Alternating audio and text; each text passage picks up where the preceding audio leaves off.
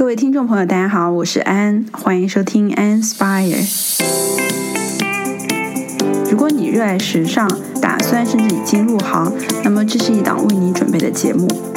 每一期我都会邀请一位好玩、有料又爱聊天的时尚从业小伙伴，从他的角度跟大家聊一聊他的入行故事和工作内容，带大家一起看看这个行业在时尚杂志、Fashion Week、明星红毯之外真实的样子。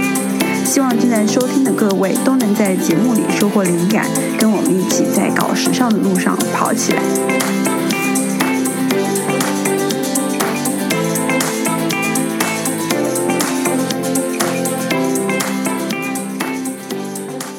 欢迎大家来到 Inspire 第八期。我们都知道呢，Media Buy 对于不管是大的公司还是小的 Startup 来讲，都是一件非常重要的事情。怎么样利用呃特定的一部分的 budget 来做到说最大的效果化，是很多人都比较困扰的一个问题。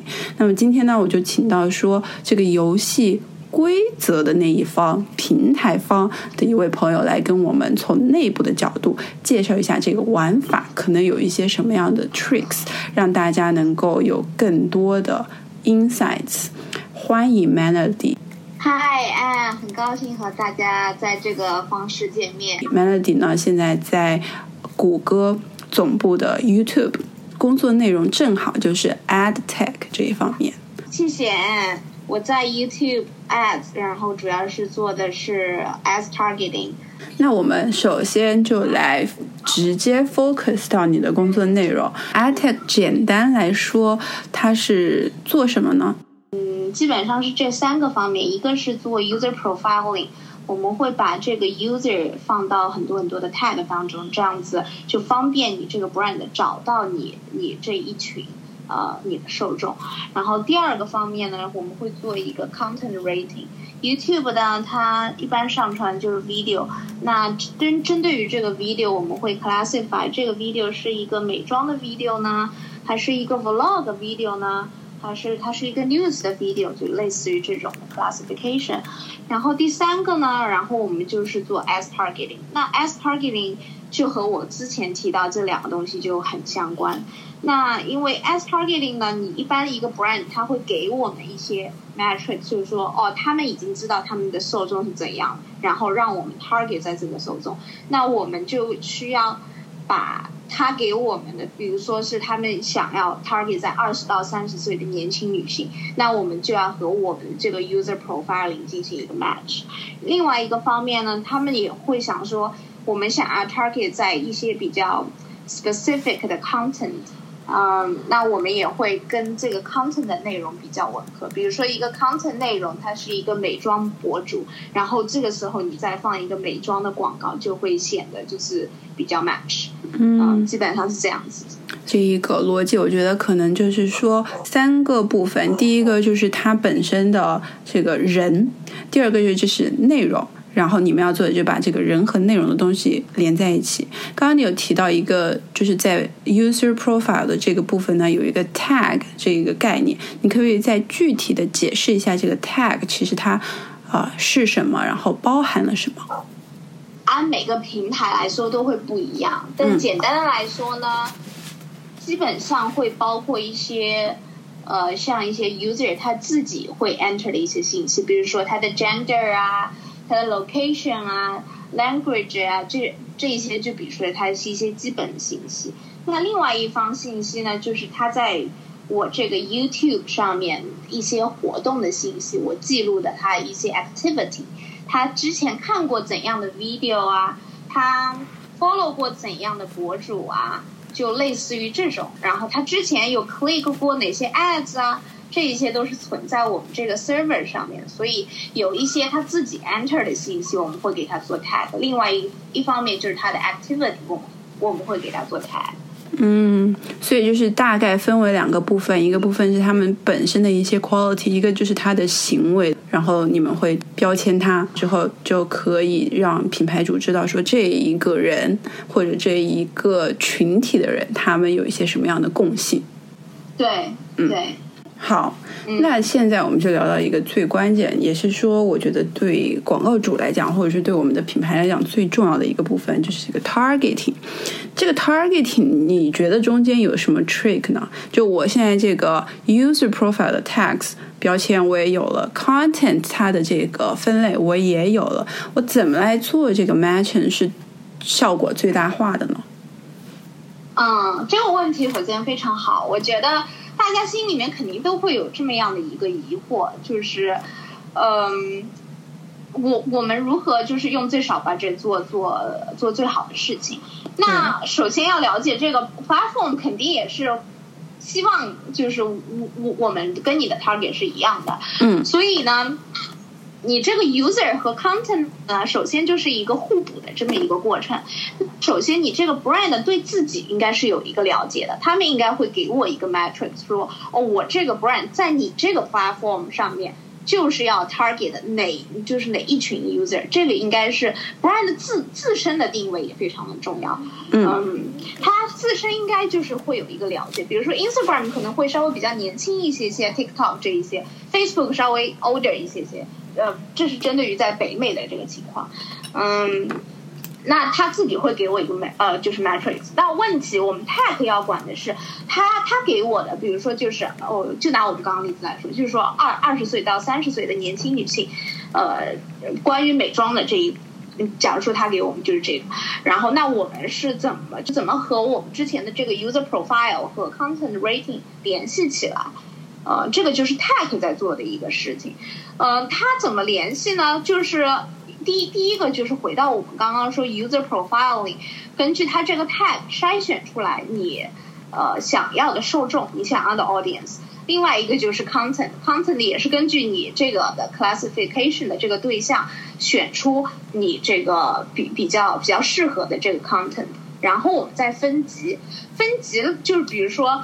你这个 video content 它有长短嘛？然后你这个 ads 也有长短。我我在你这个 content 当中放多少个 ads 呢？对吧？我我什么时候在你这个 content 上面放 ads 呢？这也是一个很 tricky 的 question。你有的时候你你放的 ads 的时间点好，对吧？说不定人家就想看。比如说是个综艺吧，它可能就是在最后宣布名次的时候，那个时候它的 viewers 比较多，那可能就会在那边放一个 ads。但是呢，我们又是非常注重这个 user 和平台，对，所以这个就是一个 balance。那这有两个方向，第二，第一个方向呢，就是说你你这个 ads 的时间是有长短的，我们控制说，你比如说你看两秒这个 ads，然后你就可以 skip，对吧？然后这是比比如说在 traffic spike 之前的这些 ads 是可以 skip。嗯，那还有一些，就比如说你在一些呃 downtime，你在一些就是 viewers 不是那么多的这个情况下，那你就可以放一个比较长的 ads。那这样子 user 是不是就会有更多的心情，然后会把这个 ads 看完？回答你这个问题呢，就是希望他 brand 自己对自己的这个 brand 很了解，嗯，他知道就是他他在这个平台上面。是针对于哪一些的族群？我们希望他给的是越详细越好。就是他如果他不给详细的呢，我们其实可以试一下水。你你你，但是当然，如果你试水，你这样成本又高。嗯，可以说不同的 tag 你都放一点啊。我我我不是很确定。那我最后我可以看，当这个这个放的广告，这个 click bait。呃，有多少人点进去了？那我们大概就知道哦，你的这个 audience 大概是在哪里。但这样子，你这样就会浪费一笔钱嘛，对吧？嗯，你刚刚有提到说，就是在最开始的这一个 mapping 的过程当中啊，brand 他要给出自己的这个 target audience 非常详细的一些标准。那这个部分的话，就是因为我知道，就是在广告投放的时候，其实它可以在平台有很多的。呃，matrix 可以进行选择。那其实说，只要它就是勾对了这些 matrix，算不算你定义的就是提供了详细的一个标准？还是说它有有机会跟你提供更详细、更具体的一个标准，让你们去操作呢？有这一个可操作性吗？首先呢，我我觉得这这这个肯定又是一个 balance。为什么是这么说呢？并不是说。你提供越详细的越好。就比如说，我是提供到二十到三十岁的中国的女性，然后她们就是比如说高高知，然后她们收入，比如说年年年收入要是在二十到三十万这样子，你提供特别特别详细的这个 metric 又会不好，因为这样子我们的 classification 没有那么准确。就是嗯我我我也不知道你这个年收入到底是不是二十到三十万，就是我这边的 information 不能做这些事情，嗯，所以这个问题呢，就是你要知道这个 platform 上面它能做什么，它的 tag 能能给你提供什么，它对于什么东西 classify 是比较准确的。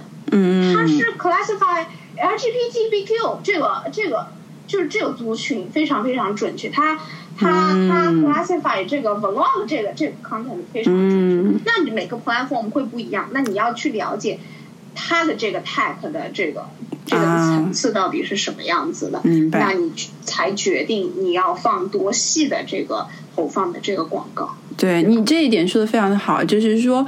大家在不同的平台投广告的时候，首先要对这个平台自己的调性和它最大的一个受众群体，和它对哪一些人的一个观察本身是最对的，有一个了解之后，才来在这个平台上面来进行做这个决定和投放，这样子效率肯定是最高的。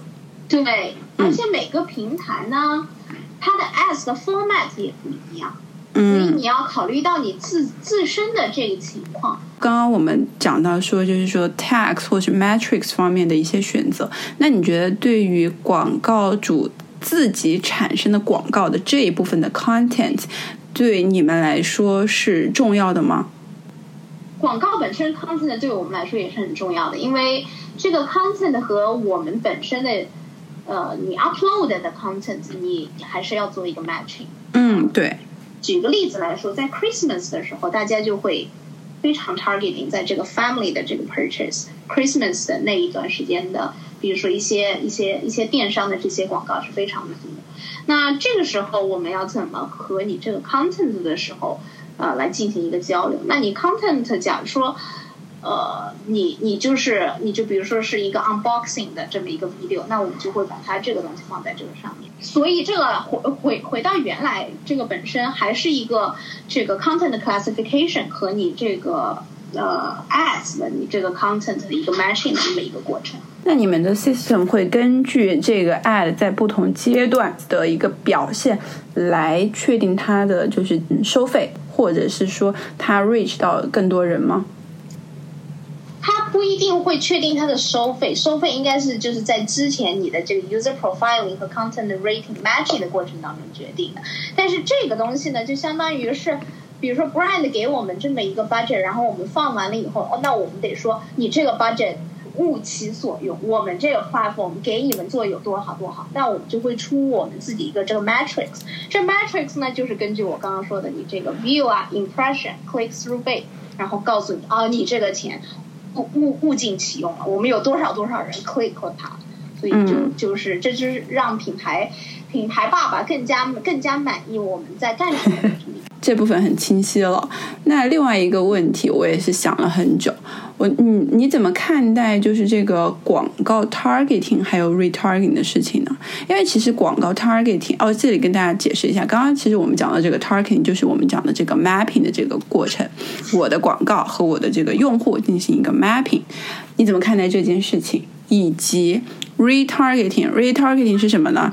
就比如说我现在在某一个品牌上面看到一件衣服，当我去了下一个已经跳出了这个网站了，去到下一个，比如说我去看一下这个新闻，这个广告又出来，就又来 target 我，就 retarget 我，因为他已经拿到了我之前看过这个部分的数据。你觉得这两个 targeting 和 retargeting 这两件事情，你怎么看待呢？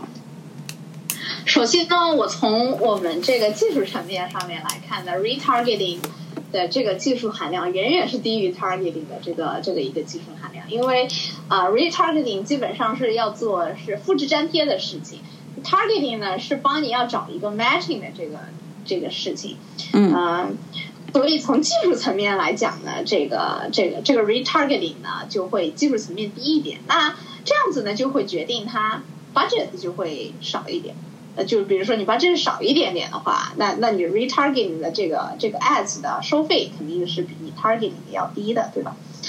嗯，另外一个方面可以可以开始这么讲，就是你的这个 ads 的 benefit 啊，你基本上是等同于 number of users，然后 multiply user click through rate，对吧？有多少个用户，然后再乘以有多少个用户可以转化成你你就是你的这个现金，对吧？嗯，如果你一个一个新的品牌，你想要呃 focus 在，我想要扩大一些我这个新的用户，那肯定就是要放在 target 这一个上面，我是要对呃扩大我第一个这个 user 的这个 metrics。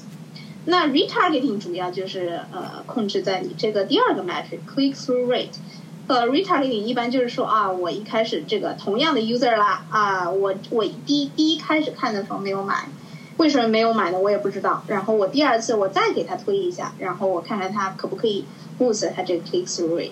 所以基本上是这个样子。如果你品牌对这个东西有特别明确的一个要求，有一些品牌它已经有非常他自己呃非常非常成熟的一定的客户群了，那可能他们就想要推的是 click through rate，那也非常可以理解。嗯，就是说 targeting 更多是拉新，retargeting 呢可能就是一个。反复强调回来购买，就是更多在维系吧。嗯，那最后一个问题，我们来总结一下，从平台方工作人员的角度来看，就是说，你对于从事 media buy 的朋友，有一什有一些什么建议和提醒呢？嗯，我觉得 media buy 的朋友，首先是要对这个每个不同的 platform 应该有一个就是不同的一个 target。呃，应该就是对对对，比如说 Instagram 啊，你这个哔哩哔哩啊，或者是你小红书啊、YouTube，应该有一个不同的 metrics。然后呢，应该对他们的这个 tag 呢有一定的了解。呃，你知道他们这个 tag 可以给你们服务提供到怎样的程度，然后这样子你就可以决定你 trust 他这个 tag，就是 trust 他这个 tag，呃，可以为你做多少的事情啊。然后同时呢。我觉得是另外一个非常好看的是，你做这个 campaign 的 feedback metrics，像 Google 啊、Facebook，它都是会给这个你这个 campaign 的 feedback metrics。你你最后这个广告投放的这个结果到底是怎么样子？最后会有一个 evaluation 的，你可以通过你这个 past experience，然后呃，然后来看你这个怎。怎怎样会你这个 budget 更加合理？呃，另外一个方面呢，还有就是是从你这个本身的这个呃 ads 的这个 format，嗯，我觉得也基本上可以可以决定百分之五十，你可以放在哪一个 platform 上面。如果你这个本本身你这个 ads format 是是是 video 的话，呃，基本上就是在北美的话就 TikTok 和和和 YouTube 吧，对。嗯，会会比较是你的受众，嗯嗯，好的，谢谢 Mandy 来到我们的节目，跟大家分享了这么多非常有价值的信息。嗯，谢谢邀请我，我觉得这本身就是一个互相讨论的过程。对对对，我我就是在一个不同的角度，可能看事物的问题可能会不一样。我在你的 feedback 当中也学习到到很多不同的东西。好客气，那我们下次就找一些专门从事 media buy 的朋友，再跟大家聊聊从品牌方这个投放广告有一些什么样的考虑。